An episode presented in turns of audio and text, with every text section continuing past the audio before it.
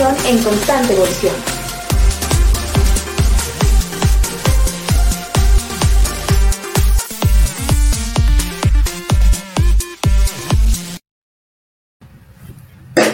Infotecarios, muy buenos días, buenas tardes, buenas noches, en función de dónde nos vean o dónde nos escuchen. El día de hoy ya con conexión un poco más estable, la vez pasada estamos desde algún lugar de La Mancha, el día de hoy ya estamos un poco mejor desde Madrid y hoy me acompaña mi buen amigo Santiago, mi buen amigo Toño y una invitada súper especial en este aniversario de Infotecarios, nueve años de Infotecarios. Bienvenidos a todos, ya, ya, nos, ya, ya, ya le están viendo por allí eh, en pantalla, pero bueno, ya nos contará un poco más. Santiago, bienvenido. Pues bueno, para mí es un placer estar aquí, no solamente con ustedes, amigos infotecarios, siempre, porque este es mi espacio de, si se quieren, relajación semanal, es como el spa del, del estrés de la semana, de los otros, del resto de trabajo, ¿no?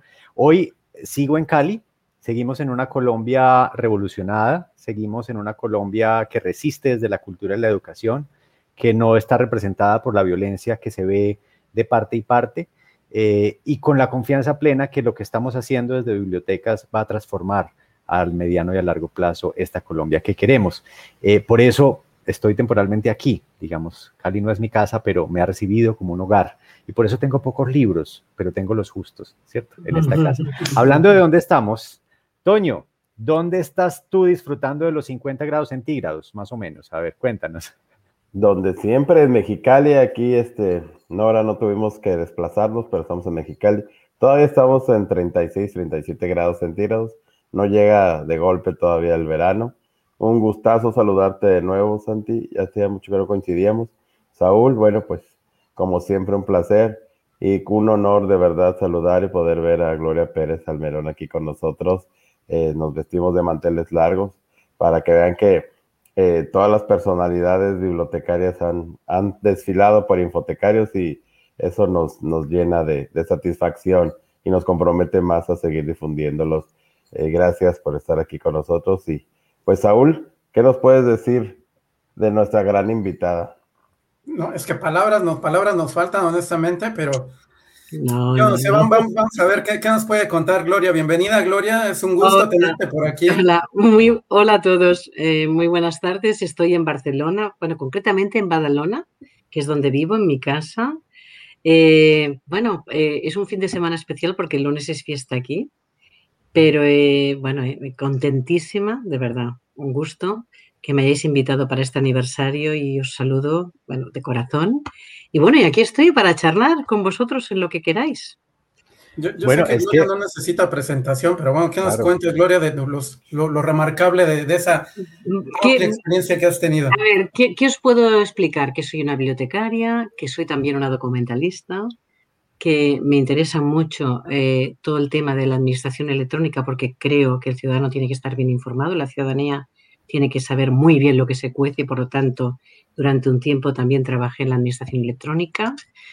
Fui directora de la Biblioteca Nacional de España, eh, presidenta de la Federación Española de FESAVID, conocida por FESAVID, que es archivística, biblioteconomía, documentación y museística. Eso me llevó a ser la vicepresidenta de BLIDA, que es el European Bureau de Bibliotecas. Y desde hace unos años que estoy trabajando en IFLA, yo creo que ya son desde el 2005, que estoy trabajando en IFLA y por lo tanto eso me llevó a ser presidenta de la IFLA 2017 y de 2019. Y bueno, otras cosillas, pero que eso muchas. lo hace la edad. No, eso lo hace la edad. O sea, Yo no diría que otras ya cosillas. veréis cuando lleguéis a la mía, ya veréis. ya veréis. Esto, es, que, es que Gloria además tiene una característica fundamental que, que, que para mí la hace una bibliotecaria encantadora porque me recuerda a las bibliotecarias que me hicieron amar las bibliotecas en principio. Y es que, pues, eh, hace tantas cosas que uno no alcanza a percibir lo que hace. Para mí, cu cuando yo iba muy pequeño, yo tuve el, el, la suerte de nacer en, una, en un hogar bibliotecario. Mi abuela, dos tías, uh -huh. mi mamá, Qué bueno. bibliotecarias, eh, uh -huh. me llevaban a las bibliotecas y parecía que lo que hacían era magia. O sea, todo el mundo llegaba eh, uh -huh. a preguntarles cosas y se respondían cada cosa, ¿cierto? Y yo creo que Gloria es así, porque Gloria no deja preguntas sin responder en redes sociales. Bueno, bueno, bueno, bueno. Eh, es impresionante. Lo que, mira, como dice mi mamá, dice, lo que no sabes te lo inventas. Muy bien. no, es como, es, ella dice, no atranques nunca. O sea, tú... Claro.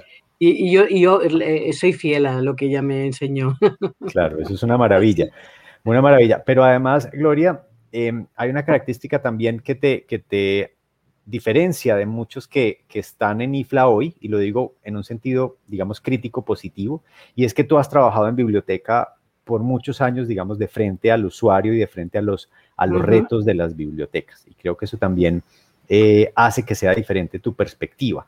Hoy, Gloria, ¿qué estás haciendo hoy con IFLA? Quiero que hagamos un pequeño paréntesis vale, en eso. Vale, mira, en estos momentos eh, soy la presidenta de la fundación Stichting IFLA Global Libraries, que es la fundación que administra los fondos que hemos recibido del legado de Bill y Melinda Gates, de la Fundación Bill y Melinda Gates. Vosotros sabéis que tenía un programa que se llama Global Libraries, que hizo un, extraordinario trabajo en muchos países del mundo. Y cuando la Junta de Gobierno del patronato de la Gates decidió eh, cerrar ese programa, lo que hizo IFLA es eh, ser ambiciosa, tener visión y presentarse a una convocatoria eh, que se abrió. Eh, no era una convocatoria pública, sino era por invitación y luchó para conseguir ese legado.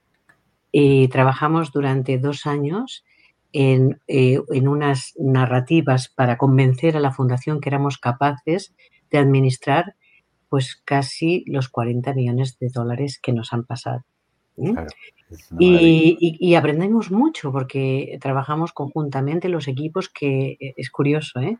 los equipos que habíamos tenido invitación a participar para recibir el legado, trabajamos conjuntamente y eso nos fortaleció y con la idea de, que el sector fuera, eh, estuviera más unido y fuera más competitivo, ¿no? Y en eso trabajamos y aprendí muchísimo. Y ahora en estos momentos, hasta que me sustituya la presidenta actual de IFLA, cuando deje de ser presidenta de IFLA, pasará a ser la presidenta de la Stichting, de la fundación. O sea mm. que, y esto es muy bueno porque así no nos quedamos las personas apoltronadas, sino que entra sangre nueva, entran nuevas ideas y se consigue hacer más cosas. Buenísimo. Eso es lo que estoy haciendo en este momento. Buenísimo. Ah, yo tengo que decir que a mí me cambió la vida también con el proyecto Global Libraries de la Fundación. A mí la Fundación Bill y Melinda Gates me invita a ser parte de Beyond Access, ah, en principio, que era uno de los, de, los, de los brazos de Global Libraries, que era el, programa de transformación de bibliotecas alrededor del mundo. Estuvimos pues trabajando en, en Perú, en, en, Georgia, en Nigeria, en, en muchos lugares del mundo con bibliotecas. Pero la pregunta que sigue, digamos, natural aquí es, hoy entonces la fundación, eh, ¿cómo está apoyando esos procesos dentro de pues, ISLA? Pues eh, justamente la, fundación lo que hace es observar eh, qué está, hacia dónde está yendo la, IFLA. Claro, ah, para mí ha sido muy fácil porque parte de, de la estrategia de la IFLA pues eh, yo colaboré en eso, ¿no? Entonces ha sido más fácil, es observar y apoyar los proyectos que creemos que son imprescindibles para que la IFLA evolucione. Evolucione en todos los sentidos, en su propia transformación, que es lo que está llevando a cabo ahora. Sabéis que, ya tiene una nueva estructura, ¿eh? una nueva gobernanza, y que estas elecciones van a cambiar incluso la, estructura ¿no? que tiene la IFLA en estos momentos. Empezamos por la visión global de las bibliotecas, necesitamos esa visión para saber dónde íbamos. Claro. que fue, como sabéis, una visión muy, eh, muy impactante porque fue muy participativa. Total. El primer ejercicio colaborativo, creo yo, a esa escala en IFLA, ¿no? Exactamente. Bueno, 33.000 bibliotecarios pusieron nombre y apellido a esa visión eh, luego, pues trabajamos en la estrategia, cómo conseguir alcanzar esa visión, con qué estrategia, y marcamos las direcciones estratégicas. Y recientemente, pues eh, como sabéis, eh, han aprobado la gobernanza. Y a partir de aquí, ahora, lo que hace la Fundación es observar y proponer en qué puede apoyar con fondos y también, si, si cabe, con estudios, conocimiento, etcétera. O sea que estamos en eso. Y es muy interesante, como os podéis imaginar, porque claro, eh, no siempre se tiene dinero para hacer algo que uno quiere hacer. ¿eh? Puedes tener la visión, puedes soñar, pero para hacer eso eh, efectivo, o sea, para hacerlo real, se necesita a veces medios y, sin, recursos no puedes, ¿no? Entonces, es muy interesante, es una etapa muy interesante de la, de la IFLA. Total. Añada con la fundación. Esto no estaba en las preguntas, Gloria. Dime. Voy a, hacerte esta, advertencia porque yo a veces me salgo del guion, pero esto conecta... No te preocupes, no me las he leído, no me he leído las preguntas. Me parece, me parece muy bien, pero es porque quiero advertirles porque esta advertencia se la hago también a, quienes nos ven, ¿no? A veces yo hago preguntas así, eh, pero es porque me acordé de, de algo que puso de manifiesto la transformación de las bibliotecas desde una perspectiva que, que tú fortaleciste profundamente en IFLA y es bibliotecas como motores de cambio. ¿cierto? Así es. Eh, eso, eso ¿eso qué significa en las bibliotecas hoy y qué significa dentro de IFLA de lo que estás haciendo, ¿no? Mira, te tengo que decir algo que te va a gustar. Eh, eh, Motores del, para el Cambio nació, Motores del Cambio, como se traduzca a veces del inglés, nació en Buenos Aires como, como motor de cambiar y que las bibliotecas, las grandes bibliotecas, influenciaran para que los gobiernos ratificaran el Tratado de Marrakech. Imagínate dónde vamos, ¿no? Eso nació ahí de un seminario. Sin embargo, la inspiración de que las bibliotecas podían cambiar la sociedad, la inspiración que yo tuve, la tuve en Medellín, en Colombia. No, pero el honor que nos hace. Así, así, fue. O sea, eh, fui, tuve eh, el honor de estar invitada hace ya unos años, bastantes años, a un seminario que realizaba con FENALCO de la mano de Adriana Betancourt y, también estaba por allí pues Luis Bernardo y, y ellos eh, eh, dijeron una, una, biblioteca es un continente entre continentes. Entonces invitaron a una persona de cada continente. Fue un seminario muy bonito y aprendimos mucho. Yo allí me inspiré porque vi algunas cosas que nosotros las teníamos en la teoría, en la Escuela de Biblioteconomía y Documentación, en la facultad, pero no las habíamos visto en directo. Para mí fue una inspiración ir a, los parques biblioteca y ver cómo se nos acercaba la biblioteca a la ciudadanía y la ciudadanía se acercaba a la biblioteca y cómo cambiabais la vida de las personas. Entonces, esto me inspiró y, lo, y pensé que teníamos, o sea, que esa frase, bibliotecas motores para el cambio o del cambio, es igual, lo mismo da, según cómo se mire, eh, podía ser realmente algo que moviera, moviera a los gobernantes, que son muy importantes en este, en, este guisado, en este guisado que estamos haciendo, eh, los ingredientes eh, no hay que, no, tenemos que ser a veces un poco pedantes los bibliotecarios y pensar que no debemos contar con las autoridades, porque es que sin autoridades se puede hacer cosas muy locales, pero si quieres realmente cambiar las cosas, tienes que ir de la mano de, buenos refuerzos. Y estoy hablando eh, no solamente de presupuestos, estoy hablando de leyes, estoy hablando realmente de decretos que cambian las cosas, porque sin eso pues, te quedas corto. ¿eh? Entonces, eh, ya te digo, así fue. Y esa es la idea. Esa es la idea que desde la biblioteca podamos empoderar a las personas desde muchos aspectos, desde muchos sentidos, desde los chicos a las personas mayores, para que ellos se desarrollen como individuos, pero también que contribuyan a, desarrollar las comunidades. Y eso es, la biblioteca es el motor. Sin ese, sin ese motor ahí que da acceso significativo a la información, no se puede. La pandemia nos lo ha demostrado, ¿no? Totalmente. Así, así de claro es. O sea, sin biblioteca no, realmente no hay acceso significativo a la información de forma equitativa y justa ¿eh? y, democrática. Porque no todo el mundo puede pagarse el acceso a la información. Bueno, eso es clave. Toño, tú ibas a decir algo. Sí, cabo, ya hasta me conoces, qué impresión, ya te tengo miedo. Gloria, eh, hablando de la pandemia, ¿qué, impresión tienes tú acerca de, este impacto que ha causado las bibliotecas? ¿Crees que la pandemia en verdad ha servido para que se revalore la biblioteca y el bibliotecario? Eh, ¿O crees que realmente nos ha dejado un poquito en el olvido? Bueno, yo creo que, a ver, siempre hay que ver las cosas eh, positivamente, ¿no? Entonces, a pesar de que sí, que es verdad que en algunos sitios las bibliotecas han cerrado y no se ha podido hacer nada para acercarse desde la biblioteca a la ciudadanía, es así.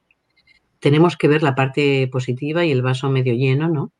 Y creo que tenemos que ser avispados y sacar lo bueno de esta lección que hemos tenido, ¿no? los bibliotecarios eh, que tenemos un servicio de vocación y de servicio, o sea, tenemos una, idea del servicio público y de la vocación muy alta, en alta estima. Nos hemos espabilado e incluso desde nuestras propias casas hemos intentado conectar a través de las redes sociales, hacer lo posible para llevar la biblioteca a las casas. Pero las bibliotecas, la biblioteca eh, tiene muchas facetas.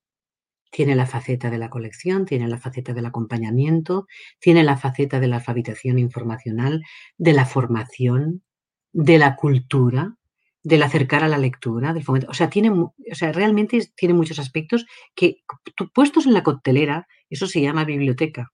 Pero para llegar a eso, para llegar a eso, eh, se necesita realmente tener unos recursos y tener muy buenos recursos. Es decir, tener una gran biblioteca virtual para acercar la colección, tener plataformas para conectar con la ciudadanía, pero a la vez lo que necesitamos, y esto es el la puntilla, esto es lo que nos ha fallado, creo, eh, alrededor del mundo, es que hay una cantidad de personas en el mundo, eh, casi, decía Habitat ONU eh, el otro día que estaba leyendo que el 52% de la población mundial no tienen acceso a Internet desde sus casas.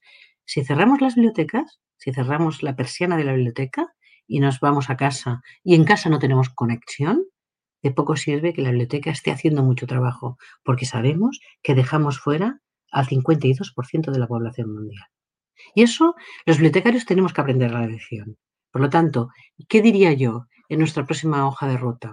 Nosotros tenemos que luchar para que nuestros gobiernos sepan que la conectividad, el acceso a Internet, tiene que ser un servicio eh, un, sistematizado, es decir, igual que tenemos agua corriente ¿eh? y tenemos electricidad, deberíamos tener un servicio con unos mínimos para tener acceso a Internet. Porque hoy día, sin eso, no tenemos nada.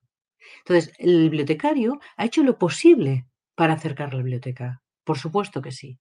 Pero nos hemos quedado cortos y, claro, diremos, diríamos, es que, es que nosotros no, no podemos arreglar el mundo. Bueno, pero cuando se habla de acceso a la información, es nuestra misión. No vamos a arreglar el mundo, no vamos a poner camillas, no vamos a curar a los que están infectados de COVID. Eso no, eso no, eso lo van a hacer los sanitarios, que es su misión. Pero la nuestra es acercar, dar acceso significativo a la información. Y eso significa trabajar para que los gobiernos pongan infraestructuras y que sean infraestructuras que sean accesibles, es decir, que la gente pueda monetariamente pagarlas, porque sea algo tal como el agua. En, los, barrios, las barriadas más pobres tienen agua y tienen luz, pero no tienen internet. Nadie hace el esfuerzo porque nadie piensa que eso es importante. Sin Internet uno está aislado, completamente aislado. Si la biblioteca eh, está cerrada. Total, total, maravilloso. Pero mira, aquí esto me lleva a otra pregunta, otra pregunta de esas fuera, y es, eh, fíjate que una de las cosas que más hemos visto crecer en, en la pandemia, de hecho, la OMS le ha puesto nombre, es la infodemia. Nosotros hace muchos años le decimos infoxicación, la infodemia tal vez es relativo exclusivamente a, a, esto, ¿no? A la pandemia. Pero se me ocurre que, que, por supuesto, ahí es cuando uno ve que el papel de la biblioteca está en todos los niveles. Hay un papel por defender el acceso, ¿cierto? El acceso desde la perspectiva de, bueno, yo cómo también muevo políticas para garantizar el acceso a la infraestructura, pero volvemos también a la, a la dualidad de yo también tengo que trabajar por la apropiación de las tecnologías, que en este caso habla de alfabetización mediática informacional, ¿cierto? Totalmente. ¿Cómo, ¿Cómo trabajamos en esa línea, Gloria? Porque yo veo eso tan desbordado que a veces pues es desesperanzador para mí. Es, eh, lo es, lo es, pero por eso os decía que se necesitan políticas de Estado.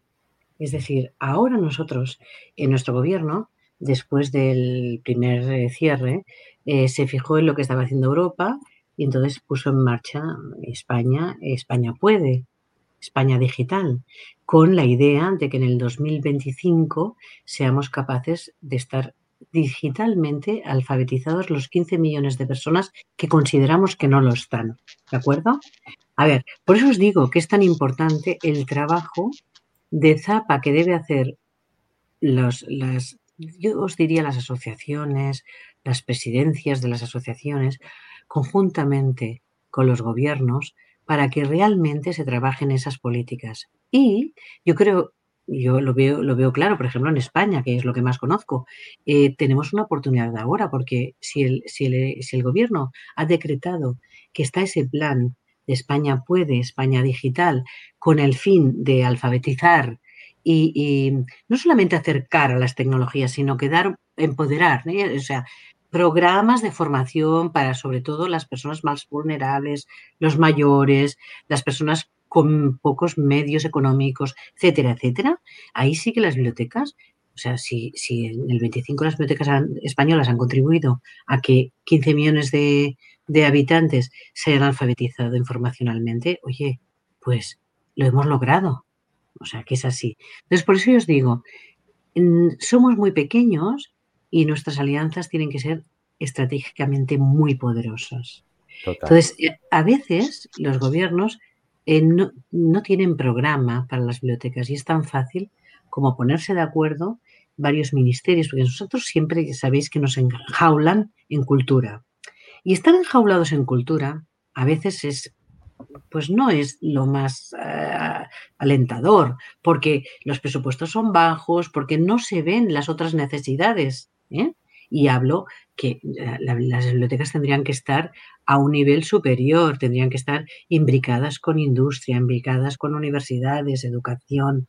o sea, realmente ver, aquí en España hay una entidad que se llama Red.es que ha hecho bastante trabajo en ese sentido. Bueno, pues, mm, ¿por qué no nos salíamos con Red.es aquí o en Colombia, con lo que sea en México, con lo que sea en Argentina, con lo que sea? Quiero decir que realmente lo que tenemos que es llamar a la puerta, a las puertas, no a la puerta, a las puertas que nos puedan ayudar en eso, porque es, nuestro, es nuestra misión, es que es nuestro compromiso y es un compromiso que hará perdurar las bibliotecas. Si no, las bibliotecas, dentro de nada, no serán nada. Estoy hablando no de las bibliotecas académicas. Esas tienen, tienen un pedigrí propio. Ah, eso es otro cuento. De eso no hablamos porque yo también me meto en problemas cuando empiezo a hablar de biblioteca. De por qué me gusta trabajar con bibliotecas públicas, ¿no? Entonces ahí es un poco la diferencia. Pero yo quiero darle la bienvenida a Paola. Hola, Paola. ha tenido como problemas de conectividad. De conectividad, sí. Sí. Bueno, bueno la, saludo, la saludo desde aquí por si me está escuchando. Gloria, una pregunta ahorita, bueno, yéndote a hablar es que realmente no podemos fijar un texto para consultarte a ti, desbordas conocimiento y nosotros vamos agarrando de ahí para, hacer preguntas y destacar nuestras dudas. Hay de ese tema que decías, eh, hay un tema que se, que se desprende de ahí que también es la analfabetización informacional. Hoy en día con la pandemia, la mayoría de la gente ha hecho la labor que hacíamos nosotros, el recuperar información, compartirla, transmitirla y cada quien desde sus trincheras, desde sus redes, se ha, se ha convertido en un bibliotecario informal, les digo yo, porque comparten, pero la verdad no hay una cultura, por lo menos no en México, de, de, que busquen información referenciada, de que de verdad se tenga la certeza de la credibilidad y el origen del, de la información que están compartiendo. ¿Tú eh, cómo ves este tema que nos puede afectar? Porque realmente nosotros nos dedicamos a alfabetizar basándonos en editoriales, en metodología de investigación y todo lo que he referenciado. Pero hoy en día a la mano cualquiera puede generar un texto y, la comunidad o la sociedad que lo lee lo da por hecho. ¿Tú, cómo ves este tema? Bueno, pues es, muy complejo porque las fake news o la posverdad o como le queráis llamar o el tener la veracidad ¿no? de la información es, siempre ha sido muy complicada, pero ahora con las tecnologías mucho más, ¿no? Como tú bien apuntabas, Toño. Entonces, yo creo que es tan complejo como para mm, repensar, o sea, hacer realmente una estrategia. Vosotros sabéis que IFLA hace unos años y sobre todo después de las elecciones de Trump, eh, se puso las pilas porque era un tema que mm, no se había tratado nunca en IFLA que yo, que yo conociera pero sin embargo FAIFE, ¿eh? que sabéis que es la libertad de expresión, y, estuvo luchando para ver cómo podíamos aportar nuestro granito de arena y entonces eh, IFLA elaboró esa infografía que ha sido traducida a muchas lenguas y que nos, eh, que nos permite focalizar ¿eh? una noticia falsa, una fake news. Lo podéis encontrar en la página web de IFLAR y, además te dice, o sea, son cuatro, cinco o seis, no me acuerdo exactamente ahora, em, em, detalles en los que fijarte para saber si esa información es, es veraz o no. Pero claro, eso se nos ha quedado corto. Es decir, eh, fue el principio. Yo creo que ahora eh, es uno de los debates que está en boga.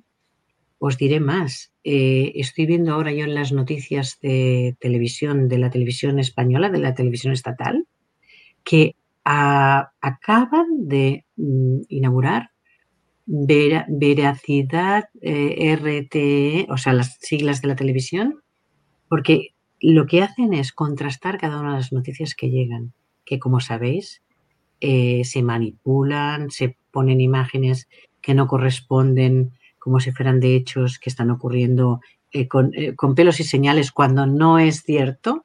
Y, hasta, o sea, yo estoy viendo ahora que los media, los medios de comunicación están muy preocupados, mucho más que los bibliotecarios. Entonces yo creo que nosotros tendríamos que estar en ese debate también, pero, pero con intensidad, porque realmente es una problemática em, que justo se inicia ahora, ¿sabéis? O sea, aunque, a pesar de que ya lo estamos arrastrando desde las elecciones de Trump que se disparó, eh, es algo que aún no es, aún no es lo grave que podrá ser si no, le, si no, si no cambiamos el rumbo de eso, de esa nave.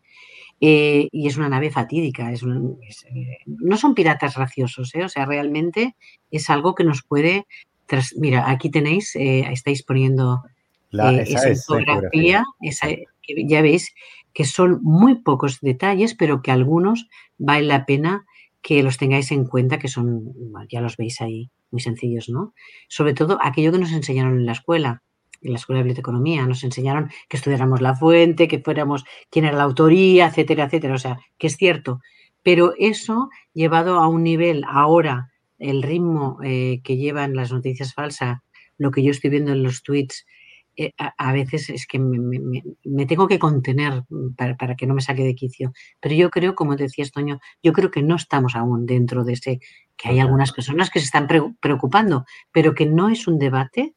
Yo creo que esto tendría que llevarse a más alto nivel y tendría que haber eh, una reflexión y unas directrices importantes por parte de la IFE. Digamos que ahí, Gloria, yo, yo, yo quiero intervenir para, redondear un poco ese tema porque me parece clave que lo que ha pasado ahora es que como se hizo tan masivo, pues eh, nosotros llevábamos un buen tiempo trabajando en el tema y en particular precisamente durante tu presidencia hubo estos esfuerzos específicos eh, de la IFLA que luego se adaptaron a, las noticias de pandemia y bueno, se han ido trabajando, pero el llamado que quiero hacer es a que los bibliotecarios nos sentemos con los periodistas que hoy están viendo esa necesidad, porque es que la visión desde la ciencia de la comunicación es diferente a la desde la ciencia de la información. O sea, son dos versiones que hay que sentar a trabajar juntos. Entonces, creo que ese es un llamado clave a todos. No sé si Pau ya ha podido recuperar su conexión, porque ella tenía una serie de preguntas muy interesantes a propósito de lo que Rosa Monfasani nos ha dicho, a quien envío un abrazo hasta Argentina. Pau, adelante, te escuchamos. Hola, ¿Cómo les va? Hola. Disculpa porque hoy no estaría teniendo. No te preocupes, nos pasa a todos. conexión. ¿Cómo estás, Gloria? Un gusto. Igualmente, Paula. Es un honor y poder charlar contigo. Y, eh, bueno, me perdí de algo, pero pregunta Gloria. No, tenemos, parece que sí te, seguimos teniendo problemas con tu conexión porque te escuchamos entrecortado, pero entonces ah, si quieres ah, desactiva la cámara un momento para que al menos tú puedas eh, hacer un par de preguntas. Ahí estamos, ahora estamos. Bueno, mejor. Eh, voy a repetir por si no me escucharon. Bueno, nada, eh, saludarte Gloria, la verdad que es un honor hoy poderte tener aquí con nosotros y bueno, muchísimas gracias. Desde todo el colectivo bibliotecario de Argentina te deseamos lo mejor y te dejamos un abrazo enorme eh, en nombre de todos nosotros. Bueno, yo en realidad quería, eh, estaba escuchando atentamente todo lo que comentaba y quería saber eh, acerca de cómo ves el futuro de las bibliotecas, en esta pandemia a nivel mundial, sobre todo con este manejo de la información y la desinformación y todo lo que nos genera, ¿no? No solamente a través de los medios de comunicación, sino también nosotros como profesionales de la información, qué podemos hacer al respecto y hacia dónde va la nueva biblioteca en, ese sentido, en ese manejo o manipuleo de la información. Mm, bueno, eh, Paola, muchas gracias por el abrazo. Es mutuo, os lo mando desde aquí con todo mi corazón. Eh, no, estábamos hablando ya con Toño, o sea, yo creo que es muy complejo y creo que aún estamos haciendo muy poco. Quiero, decir que hay mucho trabajo por hacer en ese sentido. Y, estaba comentando justamente que es un debate en el que debemos de entrar porque, porque, porque damos acceso a la, información y tenemos que dar información veraz. Y deberíamos entrar, y yo creo que IFLA ahí sí que tiene un rol a desarrollar y creo que FAIFE, que es eh, el programa estratégico de la IFLA que se ocupa de estos temas. Tenemos un compañero que es eh, Jonathan eh, de México, que está en la Junta de Gobierno y él también está en FAIFE. Eh, hacerle un llamado a él para que activara, dijéramos, esa reflexión, porque primero deberíamos ver dónde estamos, aunque lo hagamos rápidamente, no nos durmamos en los laureles, pero sí ver dónde estamos y ver qué podemos hacer, porque, como os decía, eh, creo que el, problema va a empeorar. O sea, no es algo que se vaya a parar aquí, sino que va a ir, va a ir creciendo. Por lo tanto, deberíamos tener pautas al menos para ir trabajando en con esas dificultades que nos están, que, nos que, están aconteciendo, ¿no? Porque estamos viendo, ah, pero eh, así, ah, ya os digo, eh, justo en las redes sociales, como ciudadana, eh, viendo las falsedades que se están haciendo. Imaginaros en algunas temáticas que desconozco por completo lo que debe ocurrir. O sea que realmente es grave. Yo creo que has, mencionado algunos aspectos interesantes, Gloria, y es el de hacer alianzas. Creo que eso es interesante desde todas las perspectivas, finalmente. Eh, desde la parte política, de poder incorporarnos eh, a la vida política y poder, eh, poder lograr un poco más eh, desde la parte de las asociaciones, asociaciones y ver cómo participar y cómo colaborar en las mismas. En este sentido, ¿tú qué recomiendas? Ya después de esta visión global que has tenido en IFLA, ¿cómo quienes estamos del otro lado, quienes somos los bibliotecarios, que estamos a pie del cañón básicamente, ¿cómo podemos tratar de buscar esas asociaciones? Porque incluso para todos, ¿no? Eh, para la pequeña biblioteca puede ser que busque un patrocinador que le ayude a mejorar un poco, que pueda hacer colaboración con su comunidad y dar alguna clase, en fin, N cantidad de situaciones. Particularmente esa estrategia, ¿cómo, cómo, lograr esos, ese, ese tipo, esa recomendación de hacer estrategias? Creo que tú lo has hecho muy bien en INFLA eh, has hecho alianzas, estrategias, colaboraciones y, cómo lo has hecho, ¿no? ese pequeño tip que, pudiera dejar algo a quienes nos ven y nos escuchan. Bueno, Saúl, es que eh, hemos observado que los retos son globales, ya lo veis, todos tenemos los mismos retos prácticamente hoy día, ¿no? En esta sociedad de la información y la comunicación que vivimos. Pero el impacto es siempre local. Por lo tanto, el primer paso que debemos hacer los bibliotecarios es local.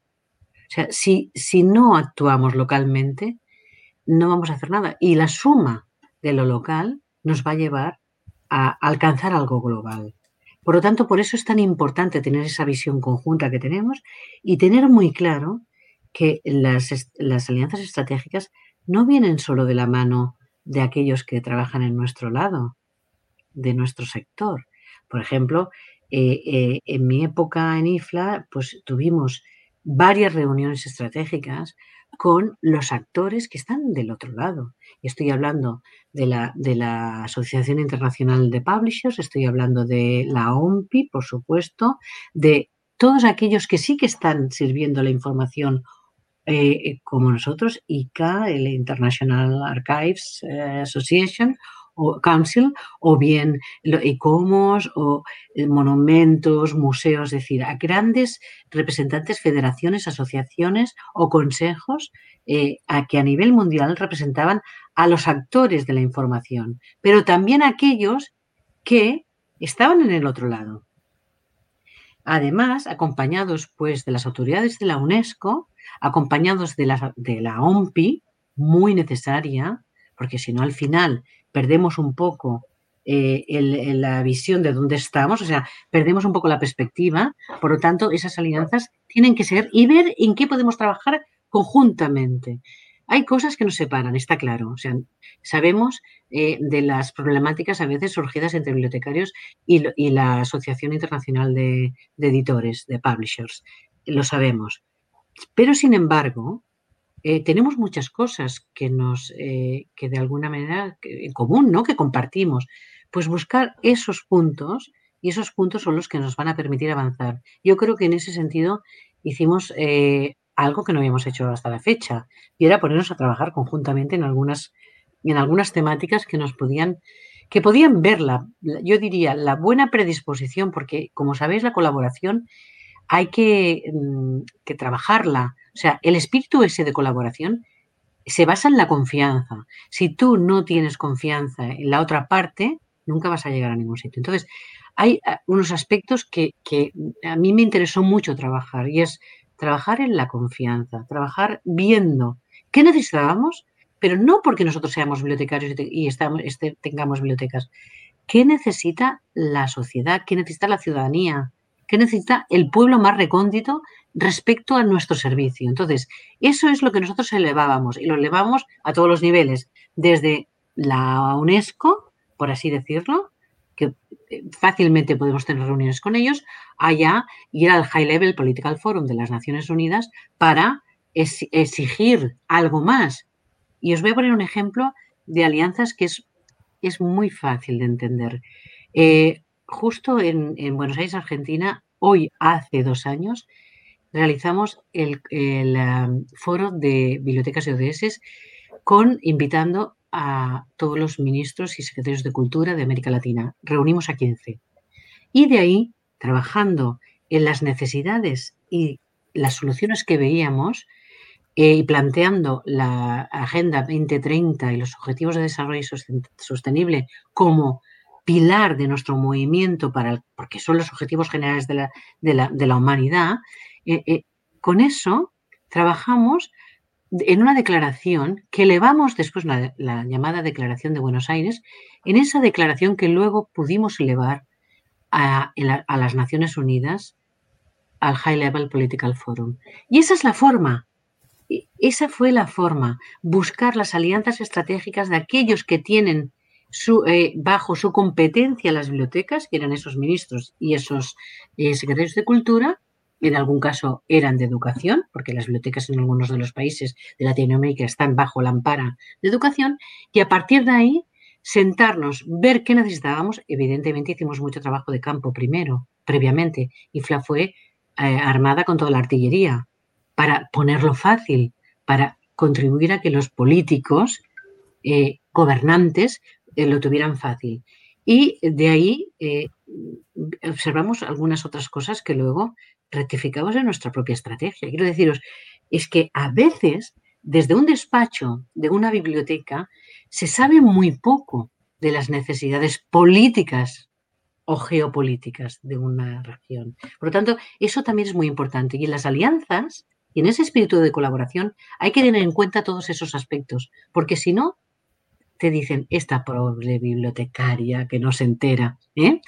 Y, hay que evitar que eso ocurra. Tienen que decir, jolín, con esta bibliotecaria que me está diciendo algo que va a contribuir al desarrollo de mi sociedad.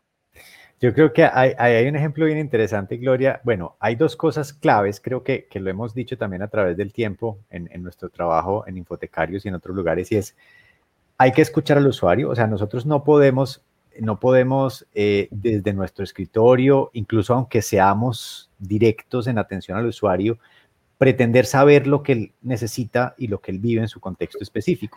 Pero si se me permite, digamos, a la inversa, yo también tengo que tener una mirada geopolítica y grande de, bueno, estas necesidades que tiene mi usuario, que tiene mi comunidad, ¿cómo las convierto en un asunto que sea estructuralmente resuelto?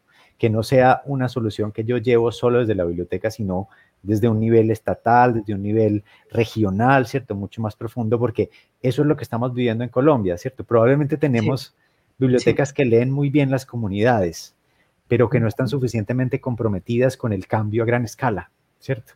Entonces no nos hemos metido a hacer transformación política y hoy estamos viendo que hacemos parte de la revolución, pero que no hemos sido suficientemente fuertes a nivel político, ¿cierto? Ese es también un, llamado que quiero hacer. Pau, te vemos mejor conectada, te vemos con mejor imagen, muy bienvenida, ahora sí. Perdón, yo creo que voy a hacer un paréntesis y creo que voy a hacer un pedido a Latinoamérica y Argentina que haya una mejor inversión en Internet, evidentemente. Nos estaría jugando una mala pasada en el día de hoy. Sí, me tuve que mudar, perdón, me mudé acá al, comedor de casa, eh, pero bueno, a todos nos suele pasar esto del Internet, no nos está beneficiando mucho de, de nosotros. Bueno, yo estuve igual eh, siguiéndolos atentamente, me pareció muy interesante lo que nos comentaba Gloria en el día de hoy. Y en estos días se ha estado hablando mucho sobre el tema de la biblioteca con respecto al rol social, muchas bibliotecas, sobre todo las públicas. Eh, respecto a eso, ¿qué mirada tenés en cuanto a las bibliotecas de tu país, si querés, y después, bueno, a nivel más general de Latinoamérica? ¿Crees que es importante el rol social de las bibliotecas y en qué manera hoy ves, relacionándolo con la pandemia que se está llevando a cabo, Gloria? Bueno, eh, es, nos falta compromiso social. O sea, las bibliotecas nos falta compromiso social. Y eso nos lo tenemos que poner en mente. O sea, nosotros aún vivimos en general, estoy hablando a grosso modo como, como os podéis imaginar, o sea, hay honrosos casos y, a los que tenemos que bueno, aplaudir mucho de buen trabajo respecto a ese compromiso social desde la biblioteca hacia sus comunidades, hacia los más vulnerables, en fin, a todos aquellos que necesitan particularmente algo de la biblioteca. Pero nos falta compromiso social, porque los bibliotecarios nos hemos quedado a ver, las bibliotecas son más que libros y durante décadas y décadas y décadas la biblioteca ha estado enfocada a las colecciones.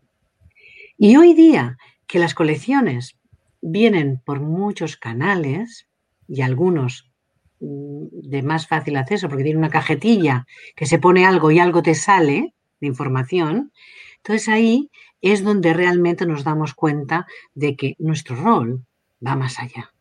Y nuestro rol es de compromiso social, porque nosotros somos los que acercamos la información, bueno, ya lo sabemos todos nosotros, ya lo que estoy diciendo eh, es, algo que, es, de, sentido común. Hay todos aquellos que no pueden pagarse nada extraordinario. Eh, la biblioteca está abierta para todos, pero, pero en especial para aquellos que no, que, no pueden con, su, con su propio dinero acercarse a la información. ¿De acuerdo? Entonces, aún ahora, eh, esa, esa, servir, servir esa información o servir eh, la biblioteca en bandeja requiere de algunas, de, dotar de habilidades, de competencias a aquellos que la necesitan, que necesitan el acceso. Y eso es lo que nosotros aún no tenemos claro, aún no hemos cambiado nuestra mentalidad, nuestro chip, eh, no lo hemos cambiado, no hemos hecho ese para realmente darnos cuenta que nuestro valor va a estar ahí. El valor añadido que nosotros podemos dar está en cómo nosotros podemos mejorar, o sea, transformar las sociedades, transformarlas a través de aquellos programas, X programas, pueden ser hasta 100 distintos programas que acompañen a aquellas personas que necesitan el acceso. Entonces, desde un cuentacuentos para un niño maravilloso, necesario, que se perpetúe, que eso es algo que va a quedar siempre en aquel chaval, en aquella niña que ha ido a la biblioteca de, pequeño y le va a quedar y va a tener amor por los libros, por la lectura, lo va a repetir, lo va a volcar luego en sus hijos, etcétera, etcétera. Y eso es muy importante, ah, porque además va a fomentar su creatividad. O sea, es, muy complejo, es, es, muy, es muy rico lo que estoy diciendo. Pero desde eso hasta realmente aquella persona que ahora tiene que hacer un trámite y que no puede hacerlo en su casa porque no tiene internet y no sabe cómo se hace y la bibliotecaria tiene que acompañarlo. Acaba de, salir un vídeo de la Fundación Biblioteca Social, em, que si lo podéis ver, eh, se llama Las bibliotecas que no cesan. Es un título muy bonito que yo había utilizado para una columna y lo sugerí y lo pusieron.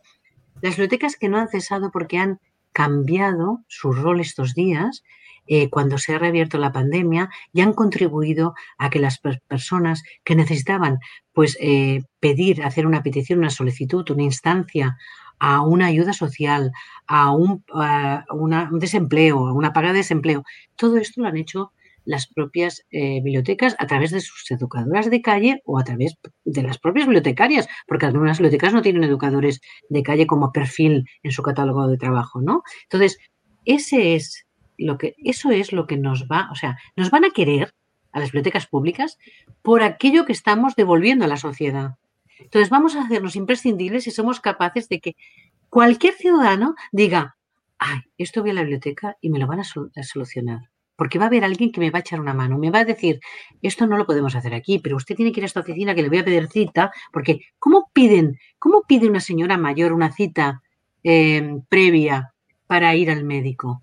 ¿Cómo puede una persona mayor pedir cita previa para hacer la declaración de la renta de sus impuestos? Eso es imposible, porque no lo sabe hacer, porque no sabe ni cómo, conectarse no va a tener conexión, pero va a ir a la biblioteca tampoco lo va a saber hacer. O sea, tiene que tener alguien que la acompañe y que la dote de unas competencias mínimas para que ella pueda luego desarrollarse, esa persona. Entonces, creo que es muy importante ese compromiso social.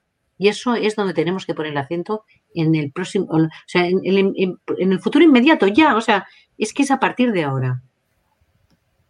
Gloria, de te digo que de un tema que mencionas se desprenden 30 mil preguntas aquí, desde tu visión allá en el Olimpo, ¿cómo, ¿cómo, ves tú acá? Porque obviamente nosotros como simples mortales tenemos una percepción de inmediatez que vivimos, pero cuando tienes un panorama completo, pues cambia la perspectiva. En el sentido de que, ¿por qué a la fecha no hay esa o no existe esa vinculación que debería existir? Ese compromiso social, como tú dices, pero entre bibliotecas, entre las públicas y las universitarias y las escolares y las especializadas.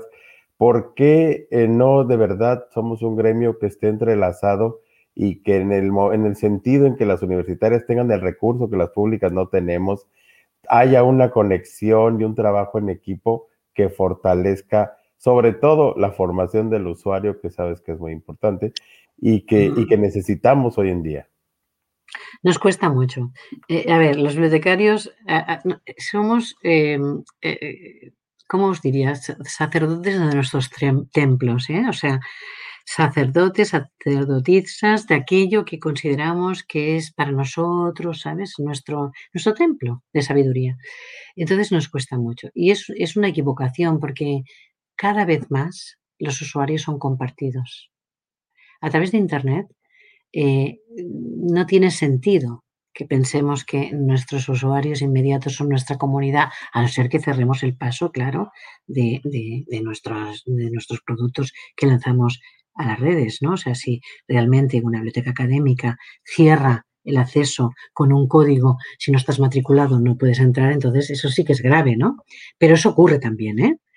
Ahora bien, las Bibliotecas universitarias académicas públicas que se pagan con todo el dinero de toda la ciudadanía, de los impuestos indirectos, pero al final están, están pagados por, por, nuestros impuestos.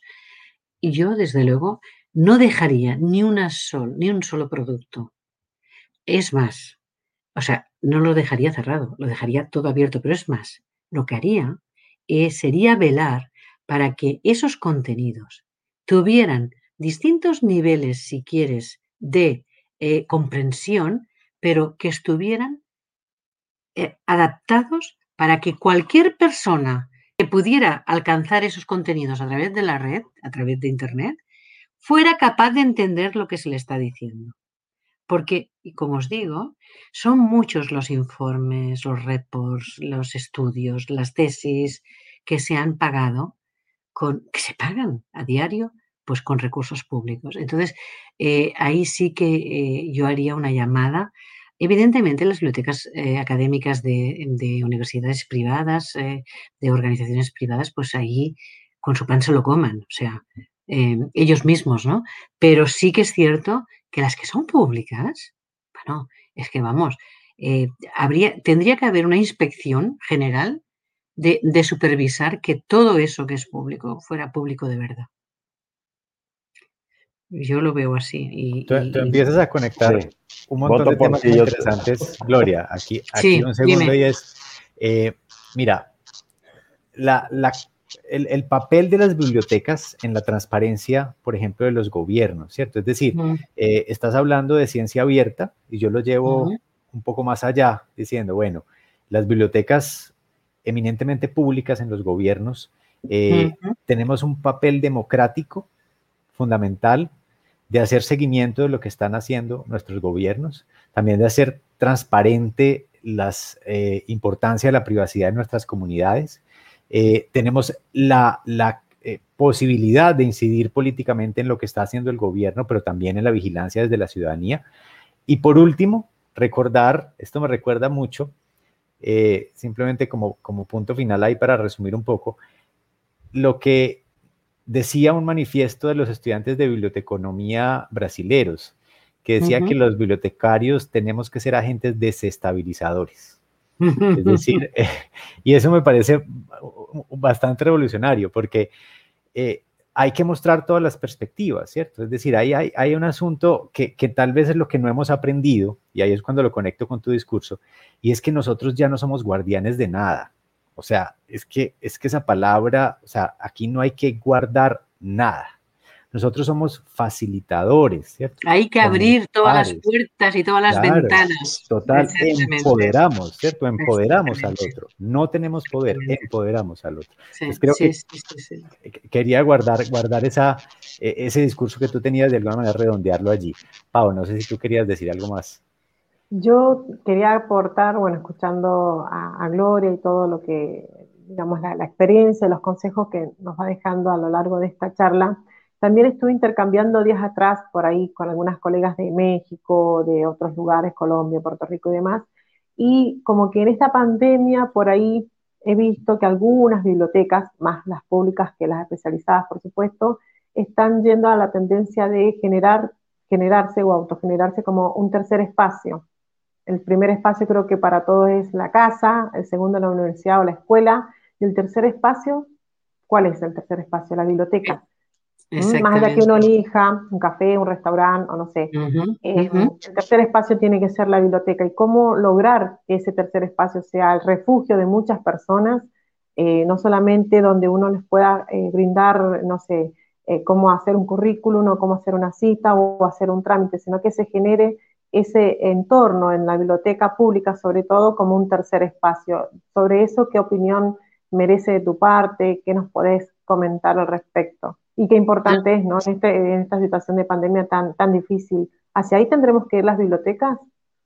Nosotras, Paola, aquí hablamos del tercer espacio ya hace tiempo. Eh, yo te diría en, dos vertientes, básicamente.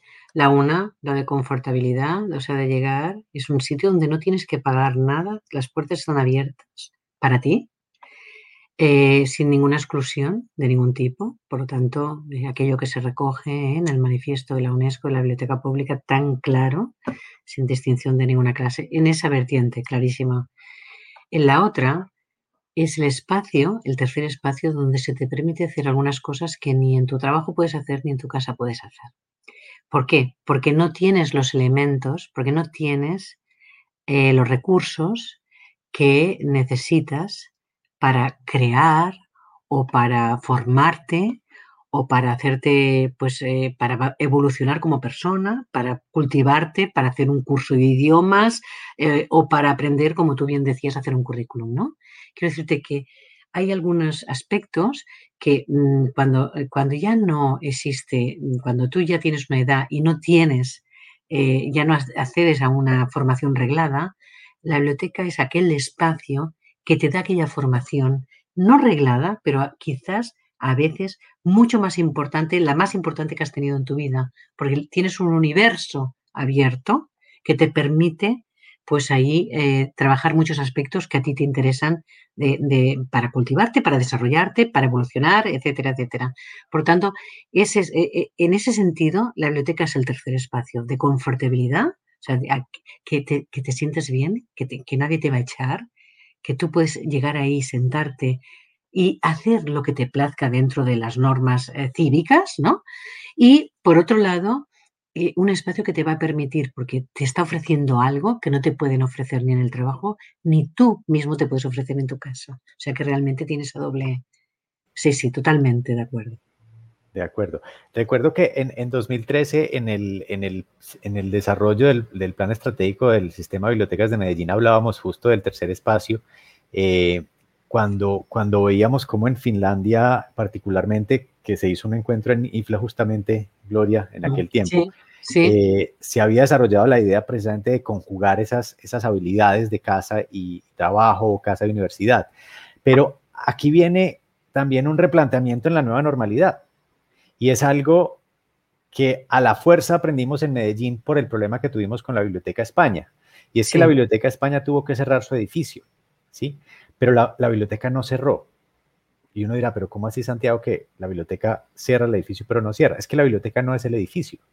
Ahí está. La biblioteca no es el edificio. Aprendimos a la fuerza que cuando hablamos de ese tercer espacio estamos hablando de las experiencias que llevamos los bibliotecarios con las colecciones, con los bibliotecarios, con los servicios a las comunidades, independientemente del edificio, ¿cierto? El edificio es una extensión de la experiencia. Exactamente, así es. y creo que eso lo estamos aprendiendo a la fuerza ahora, Gloria, ¿o no?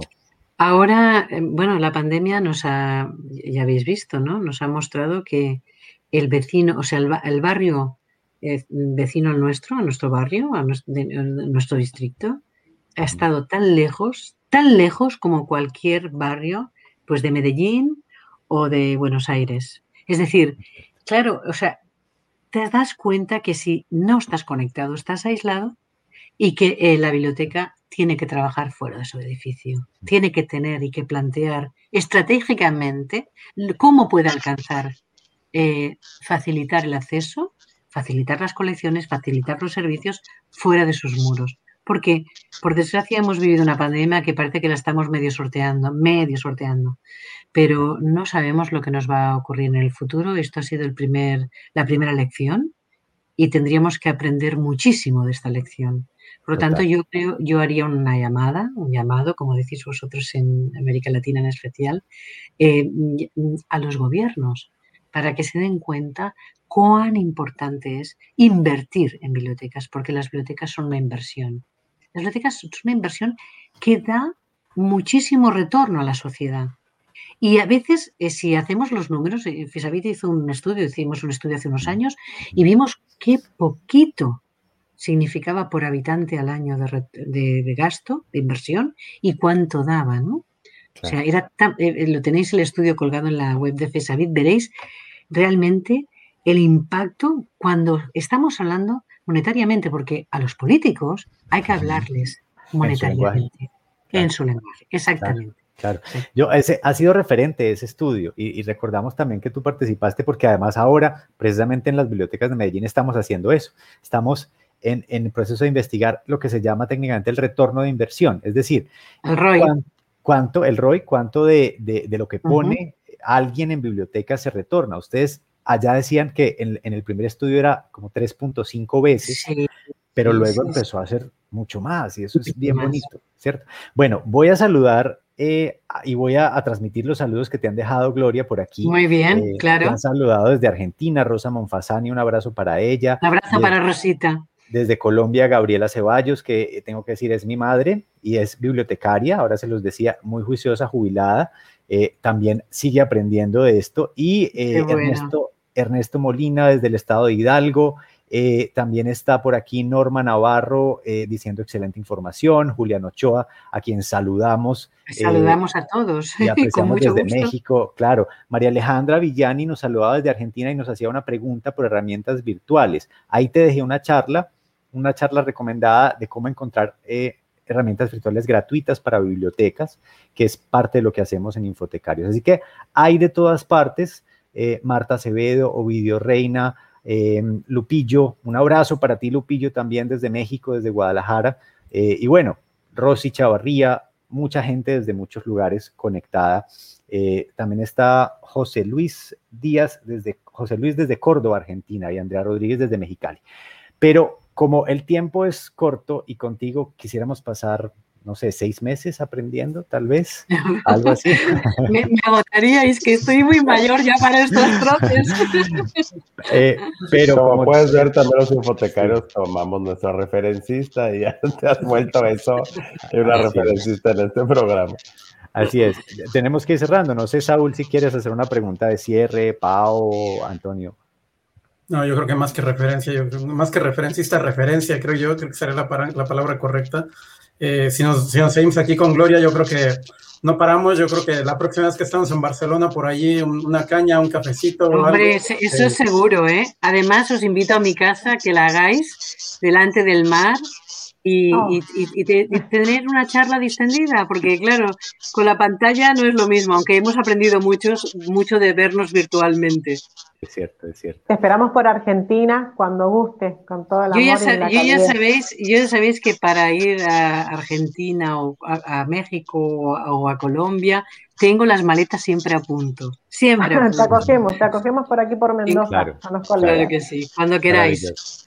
Bueno, ¿alguna conclusión que quieras dejar como una invitación, Gloria, a, a, a la acción en esta, bueno, yo, en esta yo lo que, a ver, lo que os quería decir es que no nos podemos dormir en los laureles y que es una frase que me gusta decir, porque los bibliotecarios eh, a veces nos pensamos que esas no son nuestras guerras y que no nos vamos a meter en ellas. Yo creo que debemos ser mucho más, como decimos en catalán, agusarats, o sea, osados y que nos falta ambición, que pensemos que debemos ser mucho más ambiciosos, ambiciosos de obtener cosas para servir mejor. Vamos a ser más felices, porque eso nos va, el retorno a nosotros como bibliotecarios va a ser in, inmenso.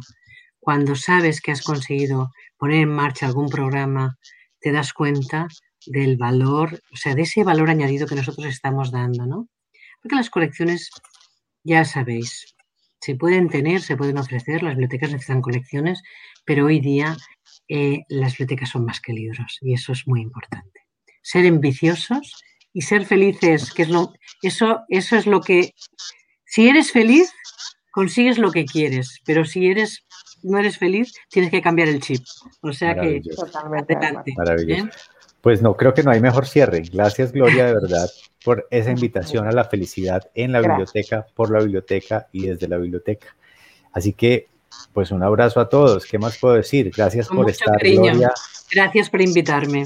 Un abrazo y nos veremos. Y el cierre, que esta vez lo haga Antonio, porque usamos siempre unas palabras de Antonio Gloria que Ah, nunca las sabemos usar bien. Vamos a, A ver, ver, qué a ver, nos va a, a ver. enseñar esta vez cómo se cierra el, el podcast. Bueno, amigos de Infotecarios, directamente desde el Olimpo, una de nuestras más dignas representantes de bibliotecarias. Y en esta ocasión, si ustedes tienen amigos, compartan este podcast, pero realmente no vale la pena que lo compartan con sus enemigos. Hoy es un programa extemporáneo, súper interesante, que solamente vale la pena compartirlo entre amigos. Así es que dejen que se mueran de coraje sus enemigos y sigamos celebrando las bibliotecas con Gloria. Un honor, Gloria, un placer. Gracias por Muchas enseñarnos. gracias. Lo que hace grande a la gente es la humildad que tú tienes. Gracias. Gracias. Así es. Totalmente. Chao, chao. pues muchas gracias y hasta la siguiente, amigos. Nos vemos. Saludos. Infotecarios Podcast, el mundo de la información en constante evolución.